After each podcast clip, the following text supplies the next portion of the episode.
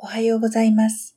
毎朝、聖書の御言葉からショートメッセージをお送りする朝マナの時間です。今日の御言葉は、創世記44章33節です。どうか、しもべを、この子供の代わりに我が主の奴隷としてとどまらせ、この兄弟たちと一緒に登り行かせてください。ヤコブの11人の息子たちはエジプトで食料を無事調達し、帰途に着いたのですが、末の弟、ベニヤミンがヨセフ宅から銀の杯を盗んだ疑いをかけられ捕らえられてしまいました。再び舞台はエジプトのヨセフの邸宅に移ります。兄たちは必死でこれに対応し、ベニヤミン一人の責任ではない我々兄弟全員が罰を受けると申し出ました。我々は我が主に何を言い、何を述べましょう。どうして我々の身の潔白を表し得ましょう。神がしもべらの罪を暴かれました。我々と杯を持っていた者とは共に我が主の奴隷となりましょう。かつてヨセフを奴隷に売った時は腹違いの弟への憎悪に満ちていた兄たちでしたが、今では心を一つにして腹違いの末の弟ベニヤミンをかばう姿に麗しい兄弟愛が現れています。兄たちが神がしもべらの罪を暴かれましたと告白したように、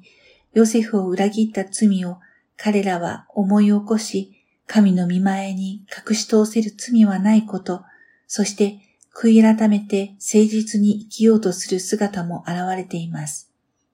中でもユダは、父がいかに末息子のベニヤミンを愛しているのか、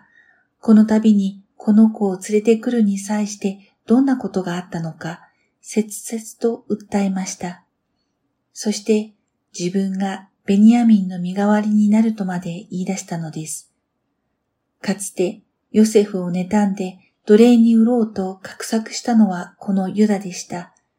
しかし、今では弟の身代わりを申し出るほどに弟を愛し、父ヤコブを思いやる者へと変えられていました。話は変わるようですが、創世記37章からのヨセフ物語に割って入るようにして38章にユダの失態が記されているのは文脈からして不自然に思えるのですが、ここに至って合点がいくのです。弟ヨセフを裏切り、父ヤコブには弟は獣に食い殺されたと偽り続けたユダは、やがて二人の息子たちの死、その息子の嫁、タマルとの会員と続く大失態の中で、食いし、砕けし魂が養われてきたのでしょう。罪は痛みや苦しみを伴います。しかし、この罪によって私たちは神への謙遜と従順を学びます。神の喜ばれる生贄である食いし、砕けし魂を捧げることができるようになります。思いやる心、憐れみ深い心、愛する心を養います。なぜなら、ルカの福音書7章36節から50節にあるように、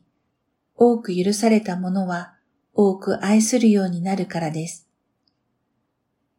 ユダは神からのレッスンを受けて変えられてきたのです。38章の記録はそこに至るための布石だったのではないかと思うのです。私たちの人生にもそんな創世記38章があるのです。今までヤコブの家庭に身代わりを引き受けるような麗しい愛があっただろうか。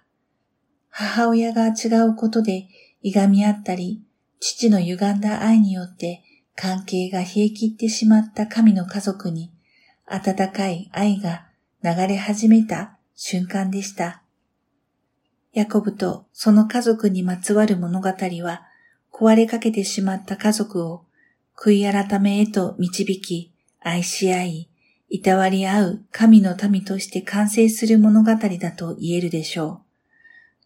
これこそ祝福のもといとなるべく姿です。ヤコブ系の取り扱いは私たちキリスト教会にも同じです。憎しみを愛に作り変え、愛の器に導かれます。最後に神から問われるのはこの一言です。愛しましたか？それではまた明日